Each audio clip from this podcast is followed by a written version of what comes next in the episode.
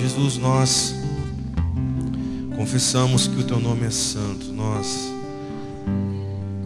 reconhecemos que o que nos une a esse lugar, o que nos une aqui nesse ambiente, Jesus, é nosso anseio, é nossa fome por a tua presença. Tua palavra diz que onde estiverem dois ou três em teu nome, o Senhor estaria. E o fator de unidade nosso aqui é o teu nome, Jesus. É sermos cada dia mais parecidos com o Senhor, sermos desenvolvidos pelo Senhor. Nós levantamos a nossa oração aqui nessa noite, para que o Senhor derrame sobre nós um bálsamo de renovo, um bálsamo de alegria. Senhor, como nós temos falado desde o início de toda essa pandemia, os piores dias da terra são os melhores dias para quem se move no reino dos céus. O pior momento em que o Egito passou foi o melhor momento ao qual o Senhor levantou José. E nós entendemos nesses dias que são dias que o Senhor está levantando um povo seleto e um novo povo, Senhor. Um povo que tenha a cara, a face do leão. Um povo que tenha uma visão ampla, um povo que tenha uma plena revelação daquilo que o Senhor está fazendo nesses dias.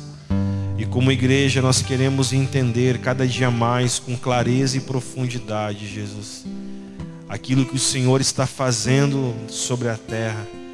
A tua palavra diz que o Senhor não faria nada sem que antes revelasse aos teus profetas. Nós entendemos que a igreja dos últimos dias ela não será, mas ela é uma igreja profética. E nós te pedimos, derrame sobre nós a profecia, derrama sobre nós a visão e a clareza para este tempo. Nos ajude, Senhor, a não nos movermos pelo que vemos, mas nos movermos por fé. Por fé, Jesus. Eu te louvo nessa noite aqui. Obrigado por esse ambiente, obrigado por nos presentear com a tua presença. Senhor, a tua presença, quando ela está num lugar, o lugar muda e eu te louvo por isso, Senhor. Onde os cansaços ficam para fora, onde a dor fica para fora. Quando estamos diante do Senhor, nós nos tornamos plenos. E é nesse lugar em Ti que nós queremos permanecer, Jesus. Sopra sobre nós o Teu vento de amor, de esperança, de renovo, de graça. Assim nós te pedimos, com, a, com amor e com fé no Senhor. Em nome de Jesus Cristo. Amém, Senhor. Amém. Boa noite. Bom estar com vocês aqui. Pode sentar, fiquem à vontade. Não tão à vontade para dormir, mas fique à vontade. Deixa eu falar algo com vocês. Eu vou pedir para Ariel, talvez não começar a gravação agora ou depois cortar, que é mais uma, uma conversa gente já vai entrar já em Apocalipse, se der, der tempo, eu vou te pedir um pouco da tua atenção diante de algumas coisas que estão acontecendo. Tudo bem com vocês? Sim ou não? Que bom. Eu estou muito animado e feliz com aquilo que o Senhor está realizando nesses dias. Hoje à tarde eu estava ainda lajeado com o Jonas e eu falei isso para ele. Estou muito feliz com aquilo que o Senhor está realizando na igreja nos dias de hoje. E tenho pedido ao Senhor entendimento e clareza para aquilo que está acontecendo e eu vejo que a verdadeira igreja, quando nós olhamos para a Bíblia, é uma igreja que ela não anda pela demanda, mas a verdadeira igreja ela caminha e anda pelo propósito. Tudo certo? Amém?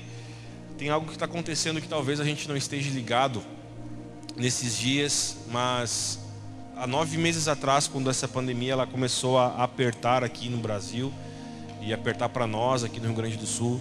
Eu lembro que uma das frases que eu falei foi o que mais uh, eu disse que o que mais importa para nós não era quando a pandemia passasse, mas sim quem que nós seríamos após a pandemia. Alguém lembra disso que nós falamos? Então nós estamos vendo que por mais que pareça que a pandemia está passando, mas ainda há no ar uma, uma insegurança, ainda há no ar uma dúvida, ainda há no ar uma incerteza do que estará acontecendo nos próximos dias. Bom, falando nisso, hoje, quando estava chegando agora aqui no prédio da igreja, recebi uma mensagem de um filho na fé, de um irmão nosso da cidade de Lajeado. E ele me mandava então nesse, nesse WhatsApp que nessa cidade perto de nós, aqui do lado, eles estão proibindo reuniões com mais de 10 pessoas.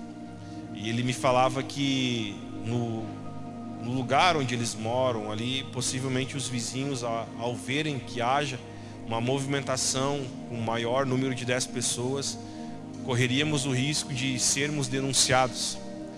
Então, quando eu vi essa mensagem sobre esse número máximo de pessoas, eles estavam agora no escritório e eu parei por um momento pedi para o Senhor clareza sobre o que está acontecendo. Fica muito nítido para nós sobre aquilo para onde que o curso do rio desse mundo está indo. Então hoje nós como igreja talvez uh, estamos passando por um momento aqui que a gente nunca passou. Talvez há irmãos que não estão vindo devido à insegurança do aumento do Covid, ou até mesmo por ver que o pastor ou a pastora pegaram e de repente falam, uau, se o pastor pegou, imagina nós, né? Então talvez há uma insegurança grande devido a tudo que está acontecendo nesses dias. Mas a pergunta que ela ecoa no meu coração verdadeiramente é quem que nós estamos nos tornando e quem que nós seremos após essa pandemia. Hoje nós precisamos verdadeiramente entrar num processo de aplicação daquilo que nós ouvimos da palavra.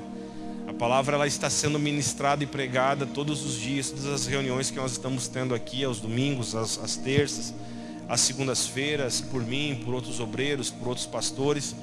Então eu vejo que o Senhor está nos levando a um tempo de aplicação daquilo que ouvimos, daquilo que pregamos, daquilo que vivemos, ouvindo no decorrer desses dias. E como a Sara ministrou, eu acredito que o Senhor ele, ele está quebrando nesses dias o jugo. E talvez haja sobre muitas pessoas, ou sobre algumas pessoas, um sentimento de medo, ou de pânico, ou de insegurança, ou até mesmo de canseira espiritual. E esse é o tempo de nós buscarmos que o nosso coração permaneça aceso em Cristo Jesus. Que o nosso coração ele permaneça com o fogo do Senhor ligado, para que ninguém apague em nós o amor que é chamado de primeiro amor a qual a Bíblia fala. É nesse lugar que nós precisamos estar. No amor em que a iniquidade não vai esfriar nosso amor. Num, num lugar em que a iniquidade não vai matar a nossa fé em Jesus. Amém? Nós estamos falando nesses últimos meses muito sobre o livro de Apocalipse. A cada terça-feira nós temos desdobrado. E o mais interessante de tudo é que o livro de Apocalipse ele não fala sobre o final de algo trágico, mas o livro de Apocalipse ele traz sobre nós que no final não haverá um fim em si mesmos, mas, mas haverá uma eternidade gloriosa e restaurada sobre a igreja de Cristo. Então, o livro de Apocalipse ele trata muito mais do que o futuro simplesmente, ele trata sobre esperança. E eu vejo que essa palavra que precisa estar dentro de nós como igreja nesses dias é esperança. Por mais que tudo possa piorar, a nossa esperança continua em Cristo Jesus. É nós entendermos e sabermos daquilo que nos espera mais para frente. Está comigo nessa noite? Então esse é o nosso anseio. Por isso, não permita que nada externo venha tocar naquilo que é interno em você. Não permita que nada externo abale o teu interior, mas que aquilo que nós estamos nos tornando em Cristo internamente venha começar a pipocar e a refletir naquilo que está perto de nós. Por isso, seja uma pessoa incendiada pelo Senhor. E alguém que está incendiado, ele acaba incendiando outras pessoas. Ninguém precisa gritar, está pegando fogo lá, porque quando alguém grita que está pegando fogo, a chama já está tomando conta. Então eu vejo que é isso que nós precisamos fazer. Não é só gritar, ei, lá na igreja está pegando fogo. Não, a gente não vai precisar gritar, porque as pessoas olharão e verão a chama do Senhor flamejante sobre nossas vidas. E é essa certeza que a gente precisa viver nesse tempo. Amém? Meu coração ele está borbulhando aqui nessa noite, sabe? Quando eu li aquela mensagem, quando eu estava adorando o Senhor aqui, isso me faz ver algo que está muito próximo. E eu vou ser sincero para você, isso me anima. Porque esse é o tempo do Senhor colocar à prova nossas vidas. Esse é o tempo de nós verdadeiramente vivermos agora pela palavra que nós tanto falamos que amamos. Então a igreja está sendo levada para um lugar para que a maturidade da igreja ela venha a ser desenvolvida. O mais interessante de tudo, eu conversava hoje pela manhã com um dos meus pastores, eu falava com eles, qual é a tua visão sobre a igreja atual? Eles falavam para mim, Fernando, nós estamos vendo que a igreja ainda está imatura. Mas por mais que ela está imatura, eu vejo que o Senhor está amadurecendo ela. Eu falava para eles, poxa, mas eu estou vendo que essas dificuldades e lutas elas estão servindo para algum propósito, porque o Senhor não tem prazer no sofrimento do justo. A Bíblia fala isso. Deus ele olha para o justo e o Senhor não tem prazer em ver o justo sofrendo. E muitas vezes hoje parece que a igreja está sofrendo. E eu começava a conversar e nós falando e orando um pouco e eu via que essa que esse peso que está sobre parece sobre a igreja é porque o Senhor está permitindo que algumas coisas cheguem até nós, para que a igreja agora ela possa entender que é o momento de amadurecer, que é o momento de nós sairmos da casca. E isso a gente vê nitidamente em muitas famílias, filhos que talvez estão com 20 anos morando com os pais e eles só conseguem, eles só conseguem tomar uma posição de maturidade muitas vezes quando o pai ou a mãe morre. Já notaram isso ou não? Tipo, o pai e a mãe morreram, o cara se obrigou agora a ser maduro. Alguém faleceu, perdeu alguém na família, perdeu algum esteio da família, o cara foi obrigado a amadurecer. E eu vejo que o Senhor está permitindo que algumas coisas se percam, não essenciais, mas que algumas coisas a qual nos trazia segurança, para que nós venhamos tomar uma posição de uma igreja verdadeiramente madura. E eu sei que estou aqui com pessoas maduras nessa noite. Eu não estou falando sobre lugar de vida, estou falando sobre a igreja de Cristo. Que é lugar de vida está dentro, mas a igreja de Cristo. Então talvez hoje nós olhamos para outras instituições e a gente não vê talvez o um incômodo, talvez a gente não vê uma, uma, um, um, um, despertar, porque tem pessoas que ainda estão embriagadas. E o interessante de tudo é que Jesus ele fala sobre isso. Que ele vai vir para os filhos da luz, os que não estão embriagados, os que estão sóbrios.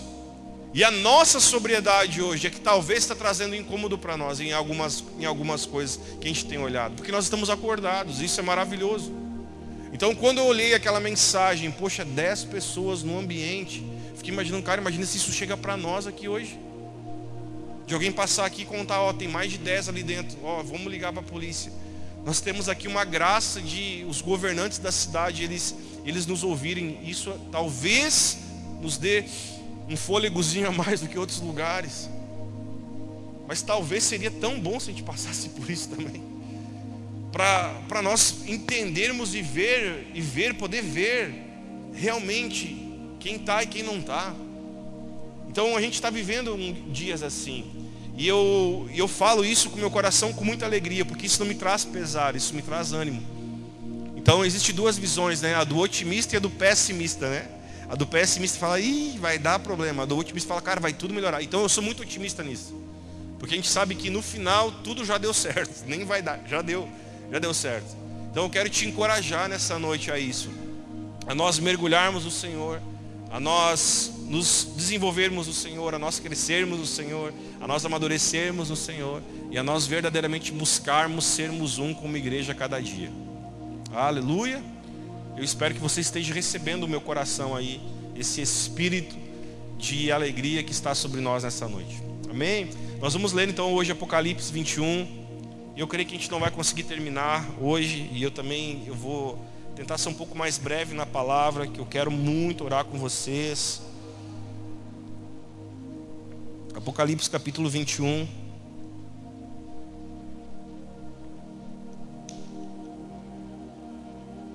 Quando você achar, me dá um sinal de vida.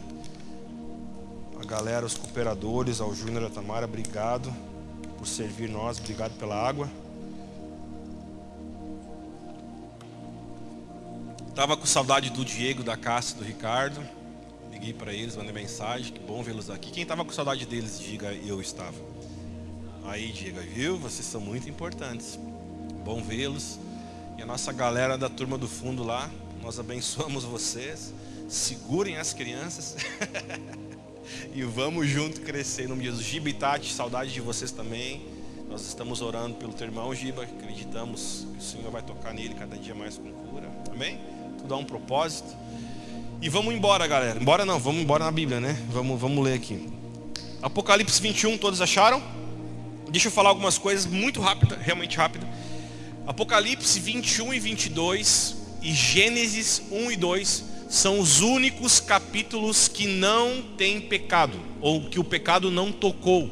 Então, se alguém quiser saber, pastor, como a terra seria se não houvesse pecado, leia só Gênesis 1, Gênesis 2, Apocalipse 21, Apocalipse 22. São quatro capítulos que o pecado não, não encostou, ou quatro capítulos que tratam sobre algo antes do pecado acontecer. Gênesis 1 e 2 fala do jardim que o Senhor colocou na localidade do Éden. Então até Gênesis final do Gênesis 2 para Gênesis 13, então o homem cai, é onde que dá o pecado. Então o capítulo 1 e 2 não fala sobre pecado.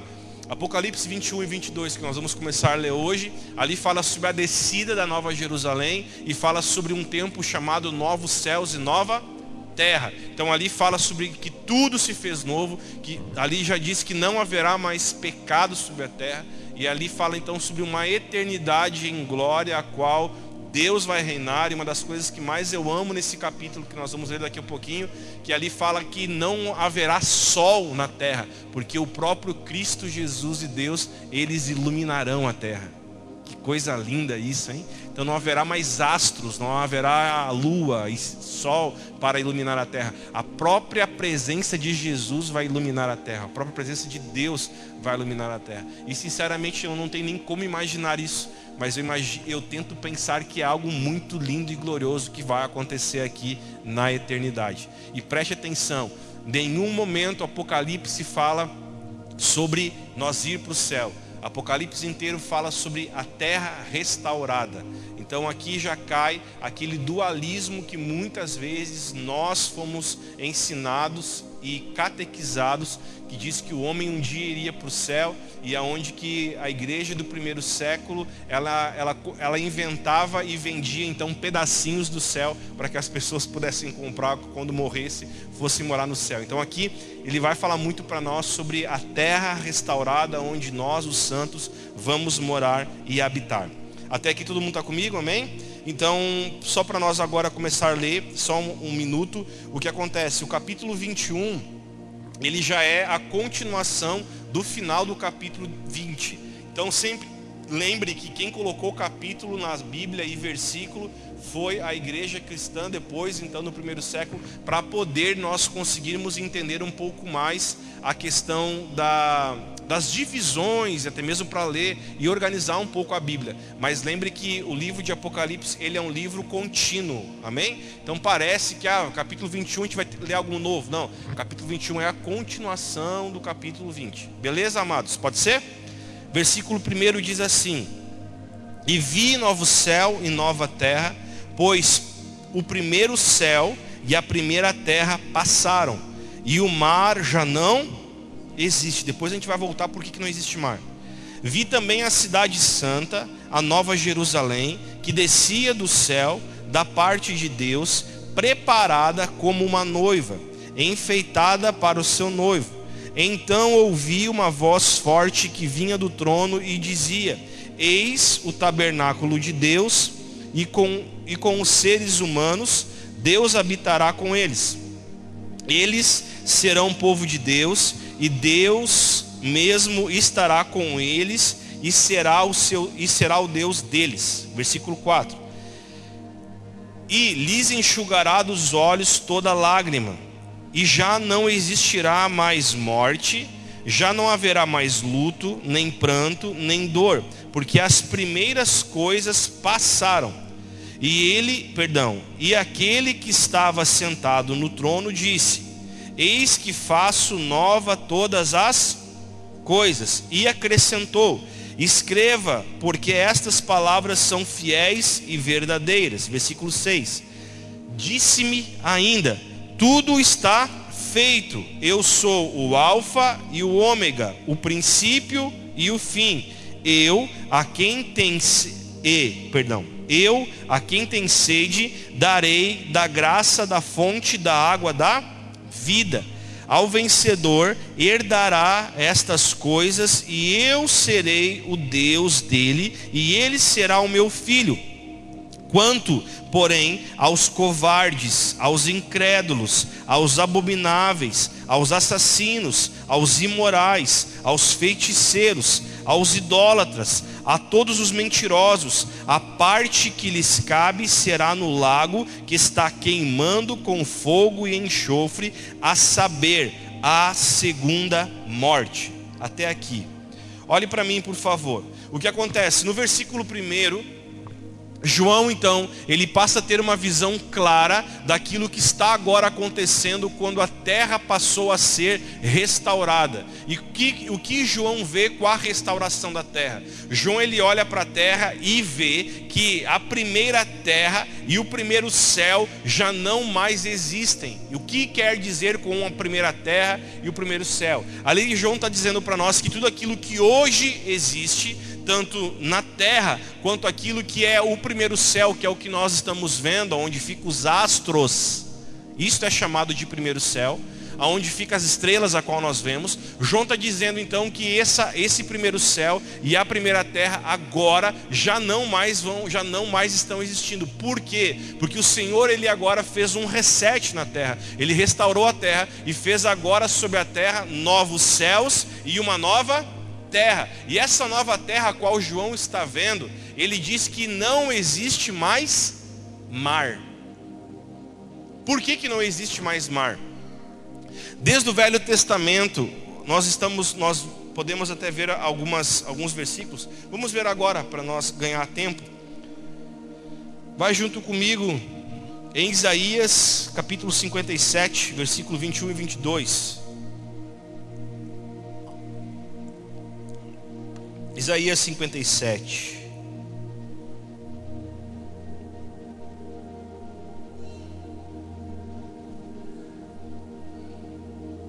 Isaías 57, versículo 21. Perdão, versículo 20 e 21. Isaías 57 diz assim: Mas os ímpios não, perdão, os ímpios são como o mar agitado que não se pode aquietar, cujas águas lançam de si lama e lodo. 21. Para os ímpios, diz o meu Deus, não há paz. Vai comigo agora em Salmo 107, 25. Salmo 107, 25. Pois Deus falou e fez levantar o vento tempestuoso que elevou as ondas do mar. 26 Subiram até os céus, desceram até, até os abismos, no meio destas angústias, desfalecia-lhes a alma. 27. Andaram e cambalearam como bêbados, e de nada adiantou a sua habilidade. 28. Então a sua angústia clamaram ao Senhor, e ele os livrou das suas tribulações. Até aqui. O que acontece? Quando João diz que não haverá mais mar, ele não está dizendo que não haverá mais água sobre a terra. Mas a palavra mar a qual João está falando aqui está mais vinculada à rebelião e rebeldia. Porque no Velho Testamento a gente pode ver alguns versículos, eu li com vocês em dois livros, Isaías e Salmos, mas existe muito mais versículos, até mesmo mais claros do que esses que eu acabei de ler, que ele fala sobre uh, potestades malignas e das trevas que agem como principados sobre o mar. E muitos teólogos atribuem isso ao momento em que Cristo ele caminha sobre as ondas, que Cristo caminha sobre o mar. Então, o que está acontecendo? Quando João ele olha para a terra, ele vê uma restauração de um novo céu, de uma nova terra. João está olhando e dizendo: e já não há mais mar. O que, que ele está querendo dizer? Já não haverá mais confusão, já não haverá mais rebelião, já não mais haverá rebeldia.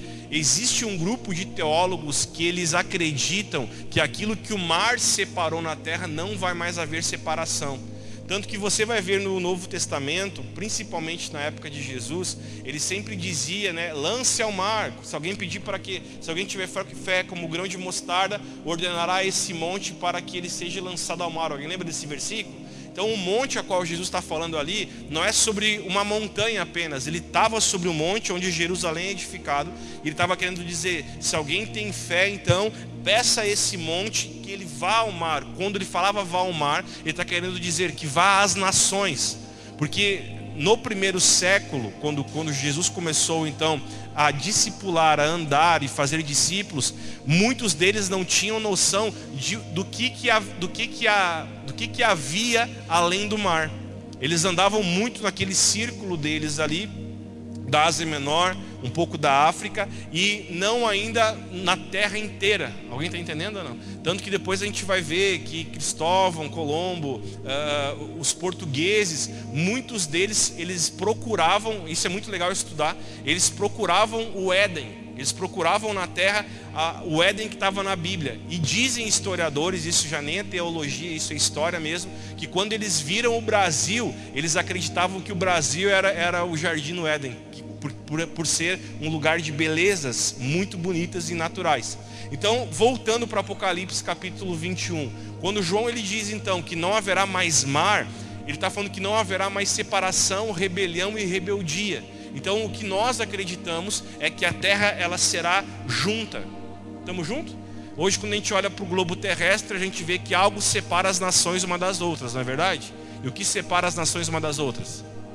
As águas ou o mar. João então, não está dizendo que não haverá água, ele está falando que não haverá esta separação, porque nós falaremos uma só língua. Amém? Conseguiu pegar mais ou menos essa revelação, que para mim é muito profunda? Apocalipse 21, então, versículo 2. Vi também agora a cidade santa, a Nova Jerusalém, que descia do céu da parte de Deus, preparada como uma noiva enfeitada para o seu noivo. Então o que, que João ele começa a ver agora? João vê a Nova Jerusalém, ela descendo do céu, e ele via também agora, não apenas essa nova cidade descendo, isso aqui eu acho muito bonita essa cena, mas João vê que essa cidade estava descendo adornada. João estava vendo uma cidade descendo do céu e essa cidade estava descendo enfeitada. Estamos juntos aqui ou não? João está falando então, vi a cidade santa, a nova Jerusalém, que está descendo do céu da parte de Deus, preparada como uma noiva enfeitada para o seu noivo. Versículo 3. Então ouvi uma voz forte que vinha do trono e dizia: Eis que o tabernáculo de Deus com os seres humanos, com os seres humanos, Deus habitará com eles. Eles serão povo de Deus e Deus mesmo estará com eles e será o Deus deles. Aqui está falando muito de novo sobre o que diz em Deuteronômio, que o Senhor será o nosso Deus e o povo será o povo dele. Então está falando só sobre um tipo de povo, um tipo de ser humano, um tipo de pessoa que vai agora se situar na terra, vai agora morar na terra. Versículo seguinte. Ele ou e lhes enxugará dos olhos toda lágrima, e já não existirá mais morte, não haverá luto, nem pranto, nem dor, porque as primeiras coisas passaram. Então, quando fala sobre lágrimas aqui, está falando sobre tristeza, sobre dor, sobre luto, sobre morte. Então, esse, essa visão que João está tendo, João, o anjo está dizendo para João, o Senhor está mostrando para João que agora na eternidade não mais vai haver um choro de luto, não mais vai haver um choro de perda, porque o Senhor já nos enxugou dos nossos olhos todo tipo de lágrima. E João está vendo que não mais haverá dor, porque a, a dor, as primeiras coisas que foi perda, morte, luto, dor, isso já passou. O que, que é as primeiras coisas? É um, as primeiras coisas é o que? É um mundo que vivia a não restauração de Deus. E agora, esse tempo, que é o último tempo, João está vendo que tudo foi restaurado. E não há mais dor, nem pranto, nem lamento. Versículo seguinte. E aquele que estava sentado no trono disse: Eis que faço novas todas as coisas. E acrescentou: Escreva, porque estas palavras são fiéis e verdadeiras. Versículo 6. Disse-me ainda: Tudo está feito, eu sou o Alfa ou Ômega, o princípio e o fim. Eu, a quem tem sede, darei de graça da fonte da água da vida. Lembre que no livro de Gênesis, o que tinha era árvore da vida. Agora, no, na Nova Jerusalém, o que está tendo aqui agora é a fonte da água da vida. E alguém lembra quem disse que era a fonte da água da vida? Cristo. Então ele está dizendo aí, quem vem a mim, quem, quem bebe da água que eu lhe der, jamais terá sede, porque do seu interior fluirão rios de água da vida. Então o Senhor está falando aqui que nós teremos acesso àquilo e àquele que é a vida eterna. Do versículo 7 agora em diante, é como se fosse a segunda parte do, do capítulo 21, aonde vai começar a falar para nós agora sobre preparar nós para o que é a Nova Jerusalém e como acontecerá. O vencedor herdará estas coisas. Eu serei o seu Deus, eu serei o Deus dele, e ele será o meu filho. Segura só no versículo 7. Aqui está falando que quem vai herdar tudo isso, herdar tudo isso o quê? Estou falando muito rápido?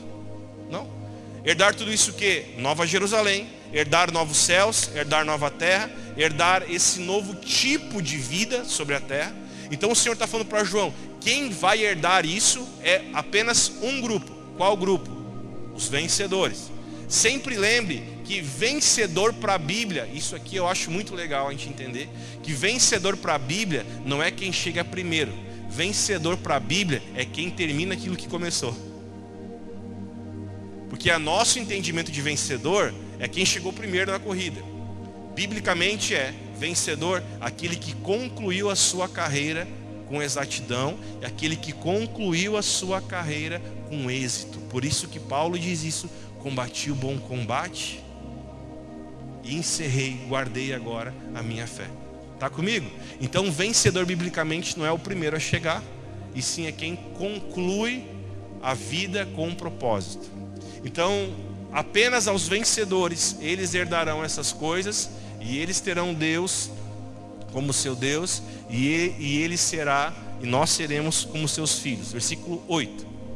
Quanto, porém, isso aqui é muito legal nós entender agora, aos covardes, aos incrédulos, aos abomináveis, aos assassinos, aos imorais, aos feiticeiros, aos idólatras e a todos os mentirosos, a parte que lhes cabe será no lago que está queimando com fogo e enxofre, a saber, a segunda morte. Segura aí. Aqui está falando sobre um grupo de pessoa que nunca foi regenerada. É óbvio que se se João fosse listar todo tipo de pessoa que foi condenada, eu acredito que teria que ser um, um livro de Apocalipse só para esse tipo de pessoa. Mas o que João, o que o Senhor pediu para que João escrevesse para nós são os pecados que mais gritam no meio de uma humanidade. Então ele começou a botar ali os covardes.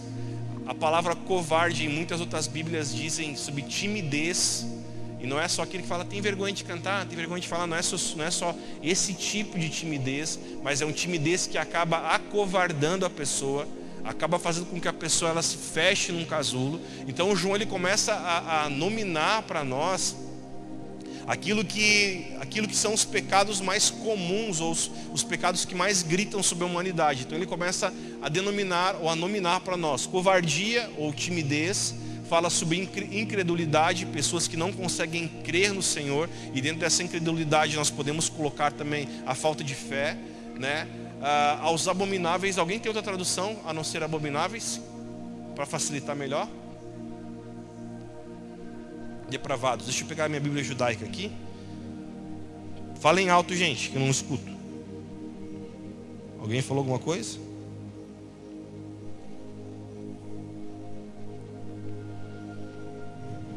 Opa. 21:8.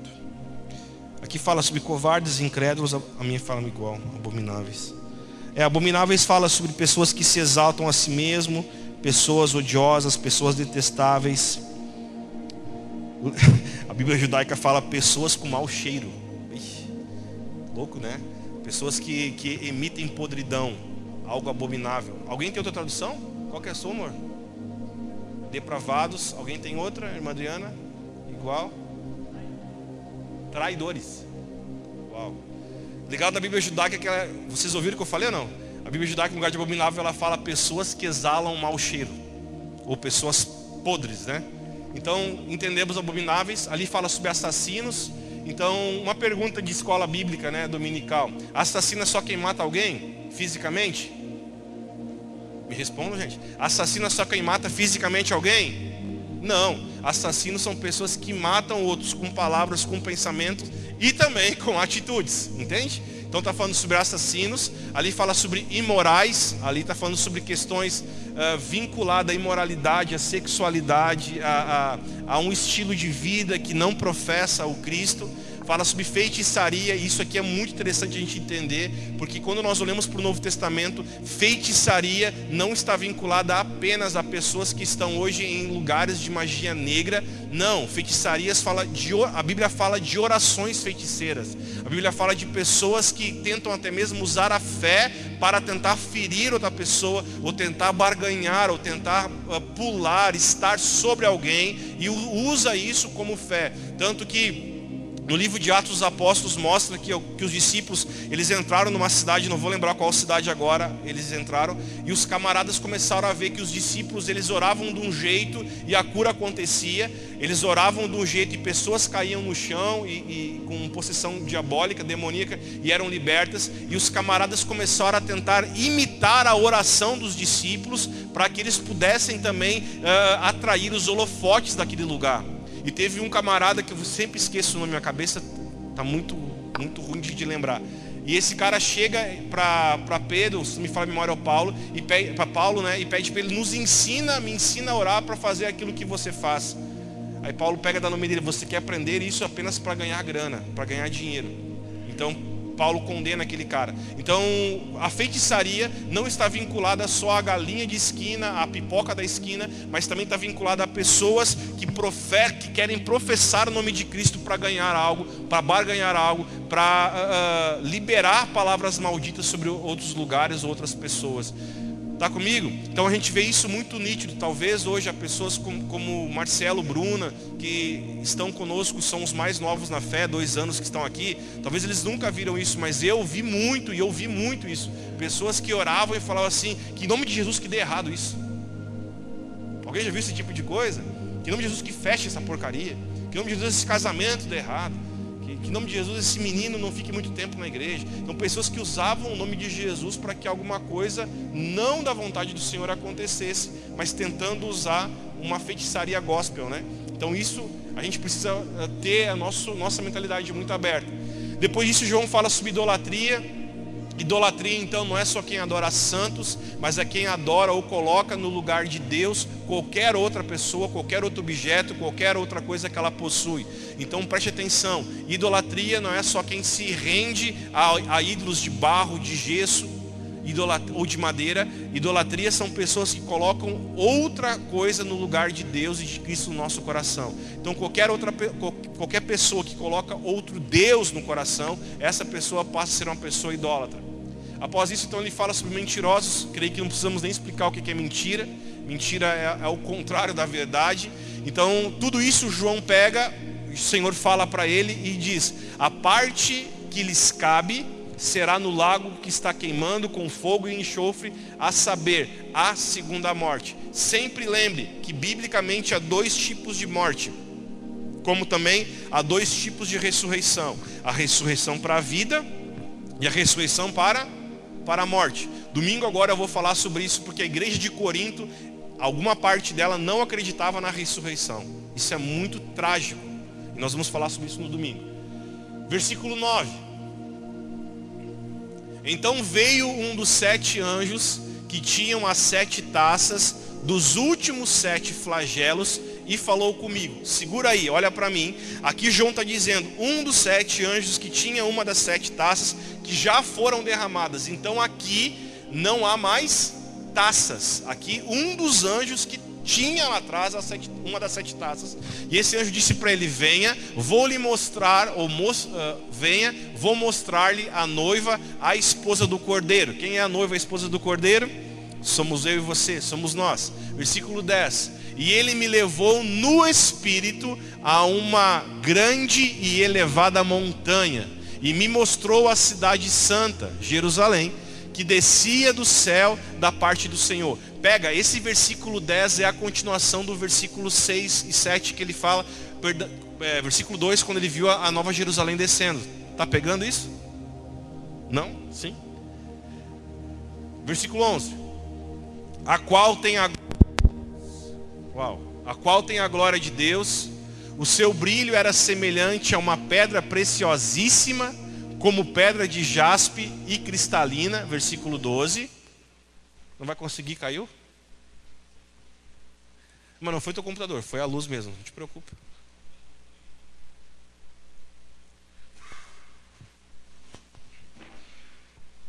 A gente parou no 11 ou no 12?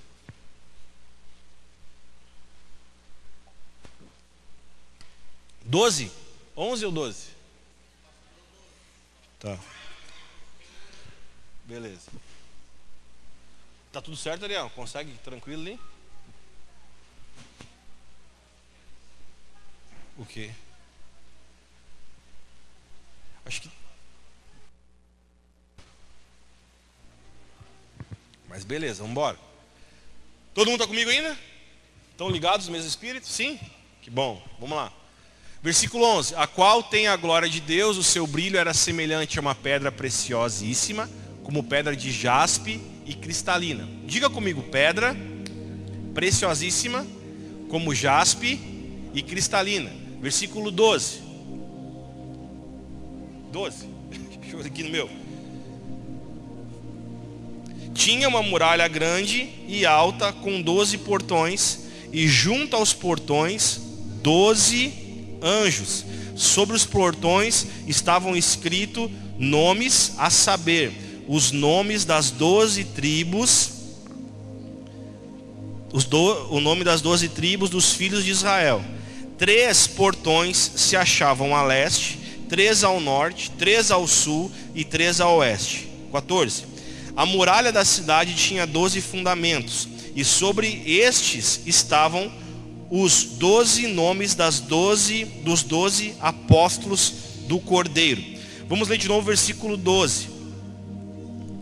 Tinha uma muralha grande e alta com doze portões, e junto aos portões doze anjos. Sobre os portões estavam escritos os nomes, a saber, os nomes das doze tribos dos filhos de Israel. Repita comigo: doze portões, com os doze nomes das tribos de Israel. Irmão, por favor, grava isso, versículo 13. Três portões se achavam a leste, três ao norte, três ao sul e três ao oeste. Olha agora, a muralha da cidade tinha doze fundamentos. E sobre esses fundamentos, ou sobre estes, estavam os doze nomes das 12, dos doze apóstolos do Cordeiro. Diga comigo, doze fundamento, os doze apóstolos. Então olha para o pastor aqui, vou rapidinho explicar e talvez eu, eu termine por aqui para nós orar. Versículo 11 fala que ele olhou então e via pedras preciosas, pedras uh, uh, como jaspe, pedras preciosíssimas. Por que, que João ele usa esse termo de pedras preciosas? Olha que, que lindo isso. É porque João, quando ele olha para Nova Jerusalém, João, quando ele olha agora para para esse novo tempo de restauração, João vê tudo claro, tudo lindo, tudo branco, porque não há mais pecado. João vê algo cristalino, João vê algo limpo, João vê algo nítido, João vê algo transparente, coisas transparentes, coisas preciosas. E a partir daí agora João vê então que aquela cidade ela tinha uma muralha. Muralha fala de quê? De proteção. E o que protegia aquela cidade, naquela, daquelas, o que protegia aquela cidade com aquelas muralhas, eram 12, 12 muralhas, ou o que, que fala ali, 12 pilares, correto? 12 portões, versículo 12. Isso, 12 portões. Então, portões fala sobre proteção. Olha que lindo isso. Esses 12 portões tinham os nomes dos, das 12 tribos de Israel. Então, olha para mim. Lembra quando nós falamos alguns meses atrás sobre os 24 anciãos? E as pessoas, pastor, o que é 24 anciãos? São 24 anjos? Não, fala sobre 24 anciãos, que é o que? 12 tribos de Israel, lei. E fala sobre os 12 apóstolos, uma era apostólica. Então ele fala sobre uma igreja, uma igreja que tenha lei e uma igreja que viva na que viva a doutrina apostólica. E como que essa cidade era? Olha que louco, essa cidade era protegida com portões que tinham os nomes dos líderes das 12, das 12 tribos. Então o que, nós podemos entender? A lei é o que cerca, mas sobre o que, que essa igreja estava fundamentada? O fundamento apostólico. Cara, olha que louco. Doze portões com os doze nomes das tribos. E essa cidade então estava edificada agora sobre o que? Fundamentos. E doze fundamentos, cada fundamento com o nome de um dos apóstolos. Uau, cara, eu amo esses detalhes. Que aquilo que cuida Aquilo que protege é a lei do Senhor, mas o que fundamenta a igreja é a, é a doutrina apostólica sobre o novo ou o Velho e o Novo Testamento agora convergindo junto. Um protege, que coloca limite, e o outro é o que fundamenta, que sustenta a nova cidade, que sustenta a igreja do Cordeiro. Versículo 14 fala sobre isso, né? A muralha da cidade tinha 12 fundamentos, e sobre esses fundamentos tinha os 12 nomes das, dos 12 apóstolos do Cordeiro. Estamos juntos ou não? Tá, deixa eu só fazer uma pergunta para você, literalmente como uma aula agora. No versículo 14 fala, fala que a muralha da cidade tinha 12 fundamentos. Versículo 12, quem está comigo diga estou. Versículo 12 diz que tinha uma muralha grande e alta com 12 portões. Estamos juntos? Então, essa muralha do versículo 12, que tem 12 portões, ela estava fundamentada onde? No fundamento apostólico. Você consegue ver isso como se fosse uma construção? Versículo 15. Aquele que falava comigo tinha por medida uma vara de ouro para medir a cidade. Os seus portões e as suas muralhas. Aqui fala sobre um padrão. Deus tem um padrão. A cidade tinha a forma de um quadrado. Aqui muitos falavam que a cidade era quadrangular, né? Mas a cidade era quadrada mesmo. Então, a cidade tinha uma forma de um quadrado, de comprimento e largura igual. E mediu a cidade com a vara de ouro. E tinha 12 mil o quê? estádios. O seu comprimento e largura e altura eram iguais. 17. Mediu também a sua muralha e tinha 144 côvados, pela medida humana que o anjo usava. Olha que lindo isso. Versículo 18. A muralha era feita de jaspe e a cidade de ouro puro, semelhante a vidro, de novo, límpido. Os alicerces da muralha da cidade estão enfeitados de todo tipo de pedras preciosas. O primeiro alicerce jaspe, o segundo safira, o terceiro calcedônio, calcedônia, o quarto de esmeraldi, esmeralda, o quinto de sardônio, o sexto de sárdio, o sétimo de crisólito, o oitavo de berilo, o nono de topácio, o décimo de crisó,